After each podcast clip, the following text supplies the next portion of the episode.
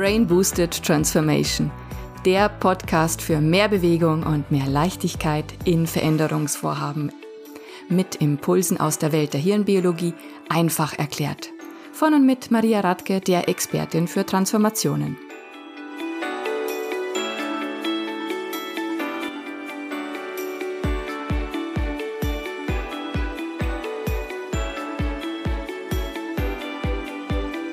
Herzlich willkommen zu dieser neuen Folge.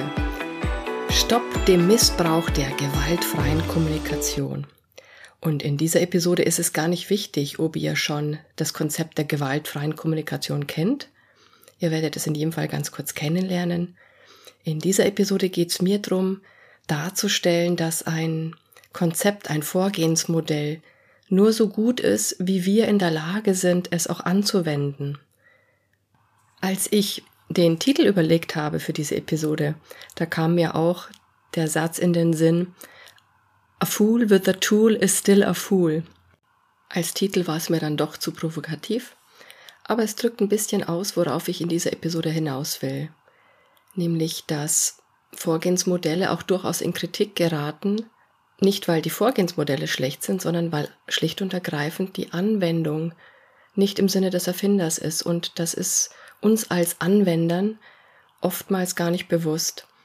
Die gewaltfreie Kommunikation nach Marshall B. Rosenberg ist ein wunderbares Beispiel, um das zu veranschaulichen. Und zwar, indem wir hier wieder den Bezug zur Hirnbiologie herstellen, und zwar konkret, welcher Teil des autonomen Nervensystems bei uns dominiert, wenn wir versuchen, die gewaltfreie Kommunikation auch anzuwenden. Okay, dann lasst uns mal mit den Grundlagen starten der gewaltfreien Kommunikation für diejenigen, die damit noch nicht in Berührung gekommen sind.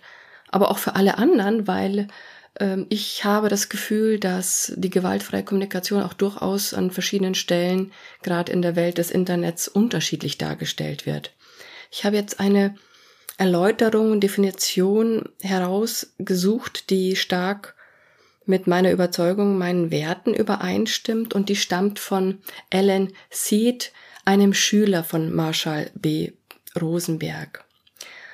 Der Marshall Rosenberg hat in den 60er, 70er Jahren dieses Konzept der gewaltfreien Kommunikation entwickelt, mit dem Ziel, also menschliche Beziehungen in einer Weise zu entwickeln, dass die Beziehungen durch Wertschätzung geprägt sind gegenseitig, dass eine Kooperation ermöglicht wird, eine Zusammenarbeit, die auf Vertrauen und Freude fußt.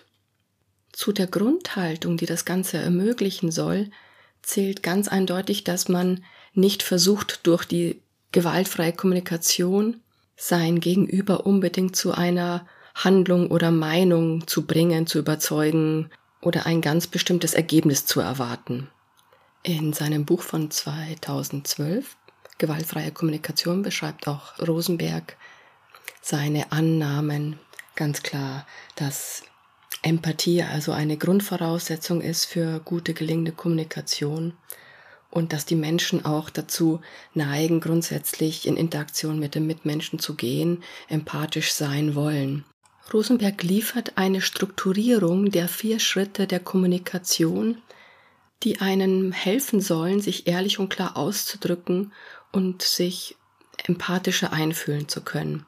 Und obwohl diese Schritte, auf die komme ich gleich zu sprechen, obwohl diese Schritte also sehr, sehr strukturiert und schablonenmäßig auch anmuten, möchte er die gewaltfreie Kommunikation nicht als reine Kommunikationstechnik verstanden wissen, sondern vielmehr als eine Möglichkeit, Klarheit reinzubringen für die einzelnen Menschen, Klarheit darin, was wir fühlen, welche Bedürfnisse uns treiben und äh, wie wir empfinden in manchen Situationen.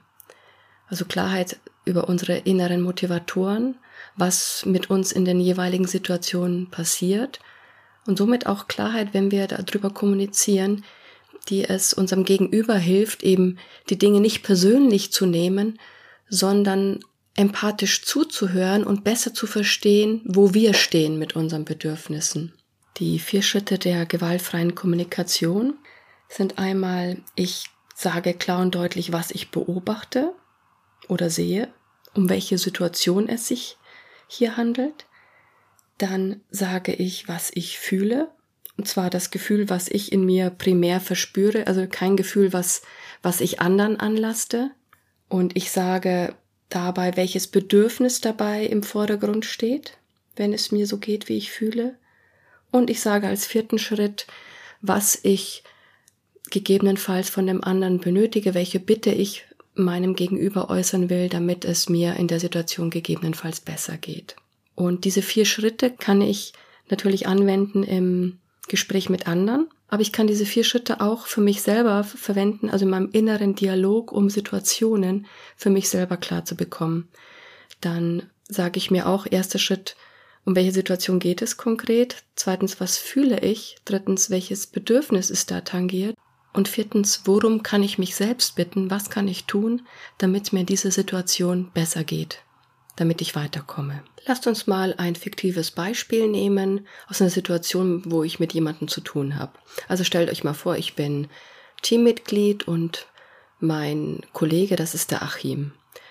Die Situation ist, dass Achim mir versprochen hat, sobald er sein aktuelles Arbeitspaket umgesetzt hat, erledigt hat, werden wir uns zusammen an ein neues Aufgabenpaket machen. Da geht es um Brainstorming und Entwicklung einer komplett neuen innovativen Idee.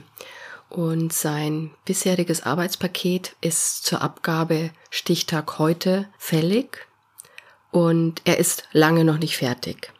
Und jetzt sage ich einen Satz, noch komplett unabhängig von gewaltfreier Kommunikation, so wie er in vielen Firmen vielleicht auch oft fallen würde. Ich sage also zu Achim, Mensch, Achim, du bist schon wieder nicht fertig, ich ärgere mich total.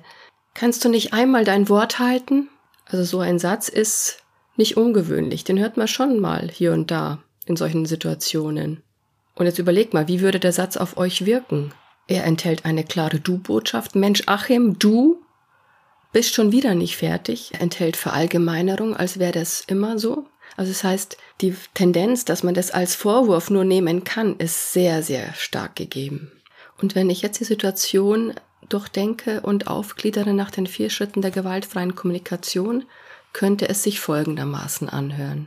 Achim, wenn ich sehe, dass zum heutigen Abgabetermin du deine aktuelle Aufgabe noch lange nicht fertig hast, mache ich mir große Sorgen, dass wir nicht gemeinsam unsere neue Aufgabe angehen können. Und es ist mir aber besonders wichtig, das mit dir zusammen zu tun, weil ich deine Ideen extrem schätze und deine Flexibilität. Daher bitte ich dich, überleg mal, wie wir trotzdem gemeinsam unser Brainstorming starten können und ob du eine andere Lösung findest, dass dein altes Arbeitspaket fertig wird. Okay, also ihr merkt, ich habe nur kurz beschrieben, worum es geht. Es geht darum, dass die Due Date nicht erreicht ist. Ich habe beschrieben, wie ich mich fühle, besorgt. Ich mache mir Sorgen. Und das Bedürfnis ist, ich möchte wirklich unbedingt mit dem Achim das gemeinsam machen, dieses Task. Und habe einfach gebeten, Achim, wie auch immer, schau, wie du es hinkriegst. Ich bitte dich, überleg Lösungen. Wichtig an der Stelle ist, dass ich nicht erwarten darf, dass er unbedingt eine Lösung beibringen muss. Also ich kann eine Bitte formulieren, aber die Bitte kann auch abgelehnt werden. Also was ich gemacht habe, ich habe eine Ich-Botschaft formuliert, ich habe beschrieben, wie es mir geht, welches Bedürfnis bei mir dahinter steckt und welche Bitte ich habe. Also ich habe komplett transparent gemacht, worum es mir in der Situation geht. Und die Tendenz, dass man das als Vorwurf oder als Angriff sieht, ist deutlich, deutlich geringer. Und der Achim weiß jetzt Bescheid, was mir eigentlich an der Stelle so wichtig ist. Und um das zu verdeutlichen, dass er jetzt viel, viel mehr weiß, worum es mir geht, dass er sich da mit reinfühlen kann, möchte ich eine zweite Möglichkeit euch mal erzählen, wie ich denn auf diese Situation auch nach gewaltfreier Kommunikation noch reagieren könnte. Also, Variante 2 ist folgende. Achim, wenn ich sehe, dass du dein jetziges Arbeitspaket noch nicht fertig hast und wir auch nicht rechtzeitig mit dem neuen starten können, habe ich wirklich Angst, dass wir nicht mehr als verlässliches Team wahrgenommen werden von den anderen Teams und auch von Management.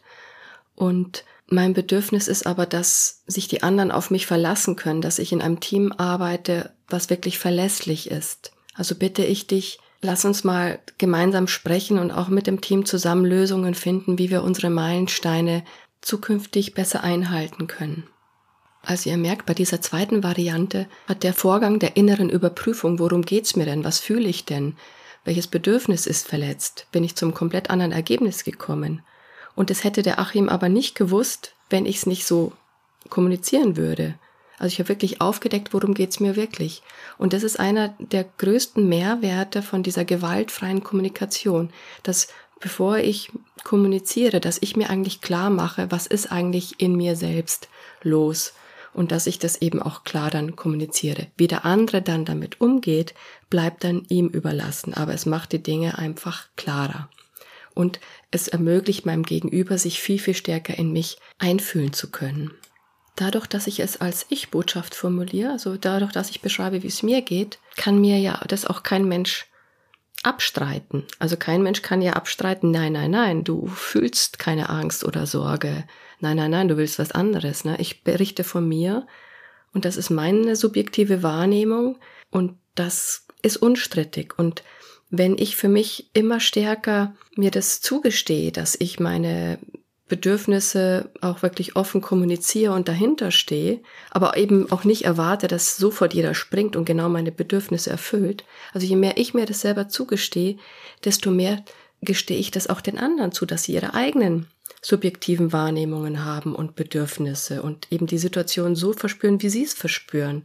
Also je mehr nach dieser Art und Weise kommuniziert wird, klar und ehrlich, desto eher ist man in der Lage, sich in den anderen reinzuversetzen und desto eher ist man in der Lage zu verstehen, welche unterschiedlichen Bedürfnisse vorherrschen. Und das heißt, man sieht, auf welcher Grundlage man gemeinsam kommunizieren und kooperieren kann, um gemeinsame Lösungen zu finden, die allen zuträglich sind.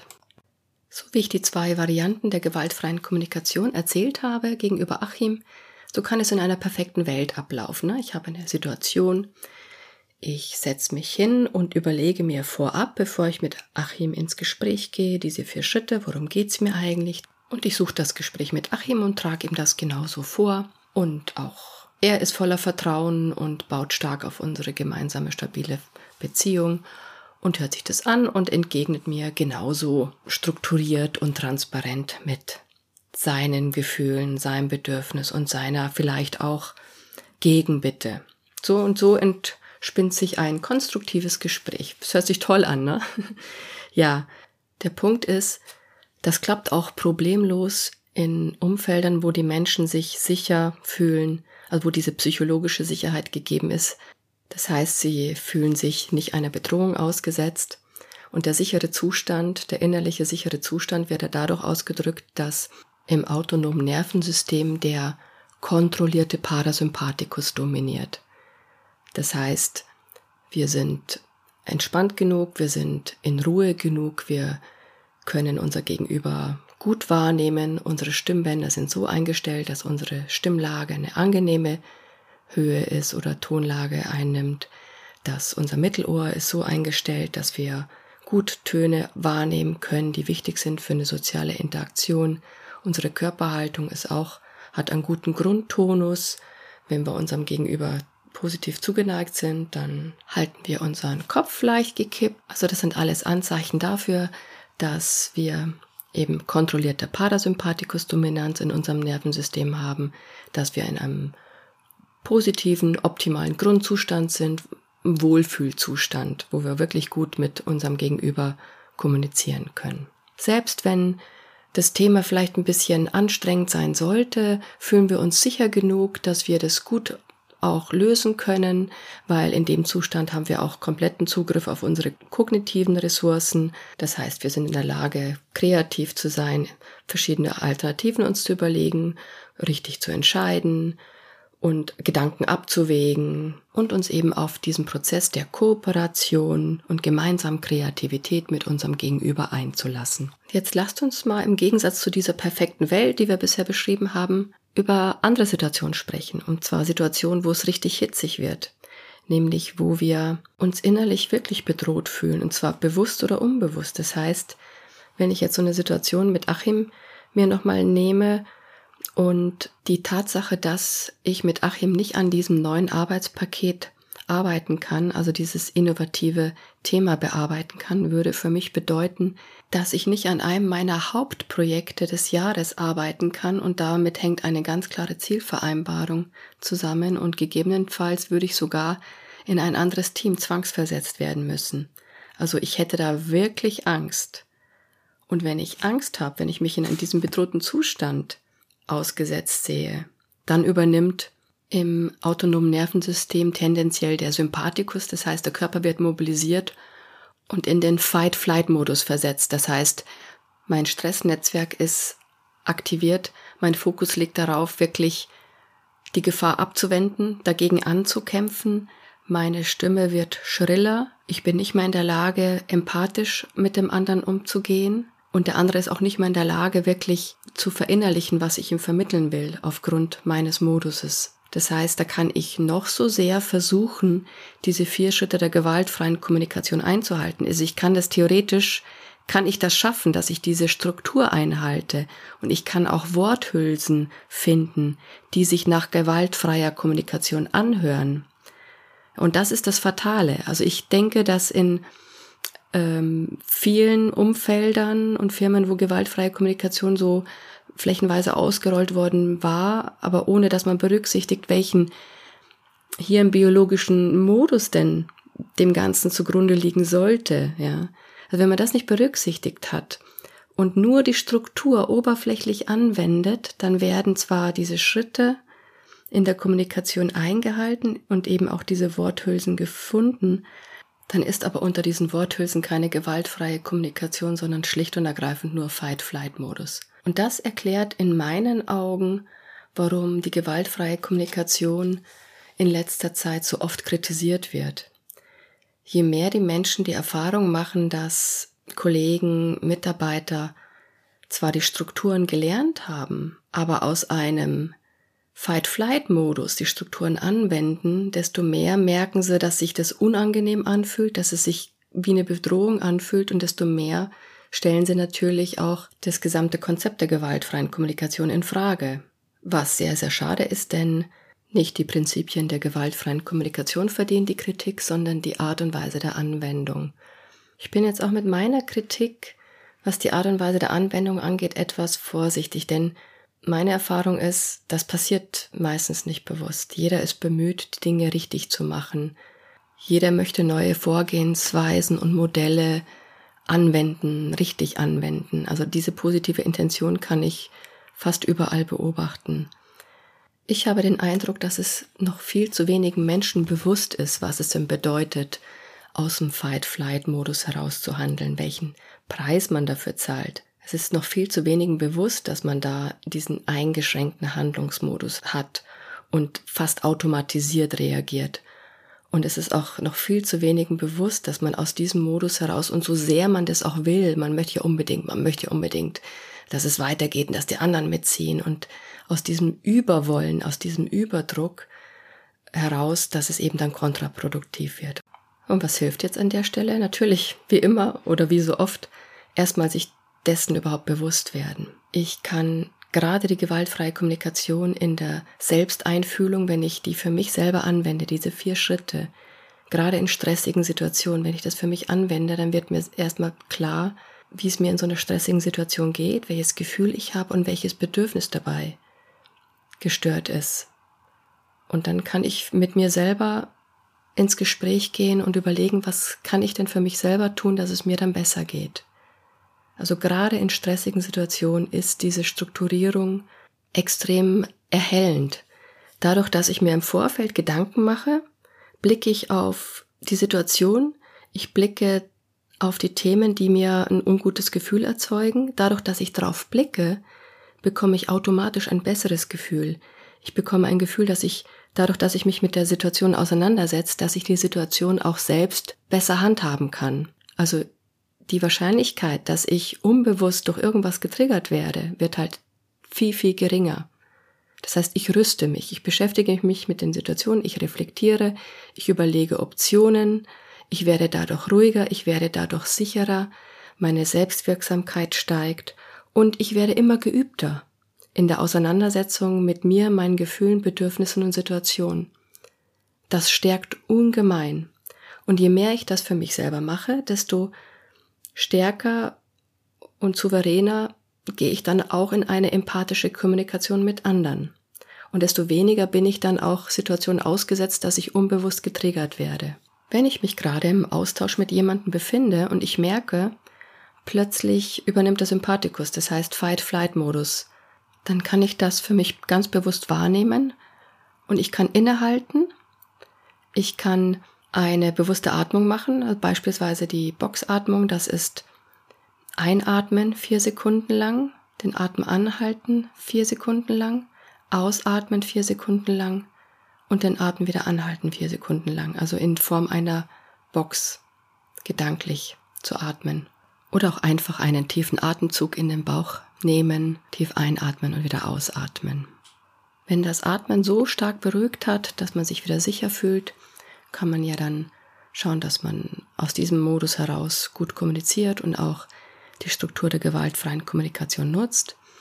Wenn das aber noch nicht möglich sein sollte, kann ich ja immer noch sagen, ich, wenn ich in mich hineinspüre, merke ich, dass ich unsicher bin, Gefühl von Unsicherheit habe. Und mein Bedürfnis ist aber, mich sicher zu fühlen, wenn ich mit dir spreche. Also bitte ich dich, dass wir zum anderen Zeitpunkt unser Gespräch fortsetzen. Das ist legitim und je mehr sich Menschen auch den Freiraum nehmen, einfach Situationen auch zu überdenken, erst zur Ruhe zu kommen, um dann aus dem guten Modus heraus konstruktiv in die Situation zu gehen, desto schneller kommt man gemeinsam auch voran.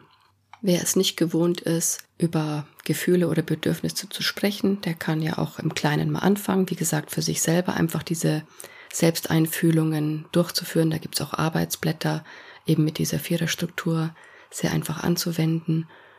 Und je mehr man sich dran gewöhnt hat, desto sicherer fühlt man sich dann auch mal mit anderen drüber zu sprechen. Und da würde ich mir natürlich immer Gesprächspartner aussuchen, wo wirklich ein gutes Vertrauensverhältnis da ist.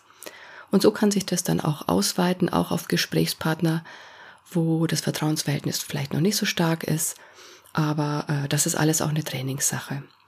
Und wenn ihr Gesprächspartner habt, wo ihr sagt, da werde ich immer wieder getriggert oder da falle ich äh, immer wieder zurück in alte Muster, da hilft es auch, wenn jemand dabei ist, jemand Drittes, der moderiert, der im Prinzip euch dadurch, dass er oder sie eben alleine schon dabei ist und euch beisitzt, beisteht und moderiert, dass dadurch schon auch viel mehr das Gefühl von Sicherheit und einer guten Grundlage für ein gemeinsames Gespräch entsteht. Mein abschließendes Fazit Marshall Rosenbergs gewaltfreie Kommunikation, die ja auch genannt wird, wertschätzende Kommunikation, einfühlsame Kommunikation, verbindende Kommunikation, die hat nach wie vor sehr große Gültigkeit und es gibt eine große Notwendigkeit, dass das auch wirklich gelebt wird und zwar im Sinne des Erfinders, so dass die Freude und das Vertrauen stärker wird, so dass die Kooperation und gemeinsame Kreativität stärker wird und den Schlüssel haben wir alle für uns selber in der Hand,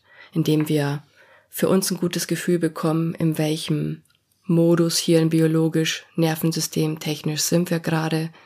Sind wir im kontrollierten Parasympathikus, sind wir im entspannten oder sind wir gerade übernommen worden von unserem Stressnetzwerk? Den Schlüssel haben wir, wir können uns beobachten, wir können üben, wie wir uns immer wieder in den guten Modus bringen und je öfter uns das gelingt, desto öfter sind wir in diesem optimalen Grundmodus und können da gar nicht mehr so leicht rausgekegelt werden. Ich wünsche mir, dass wir gar nicht mehr über Gewalt oder gewaltfrei reden müssen, sondern dass wir einfach unser Potenzial als Menschen ausleben. Und unser Potenzial als Menschen ist einfach gemeinsam im Vertrauen mit Freude. Macht's gut, bis zum nächsten Mal. Eure Maria.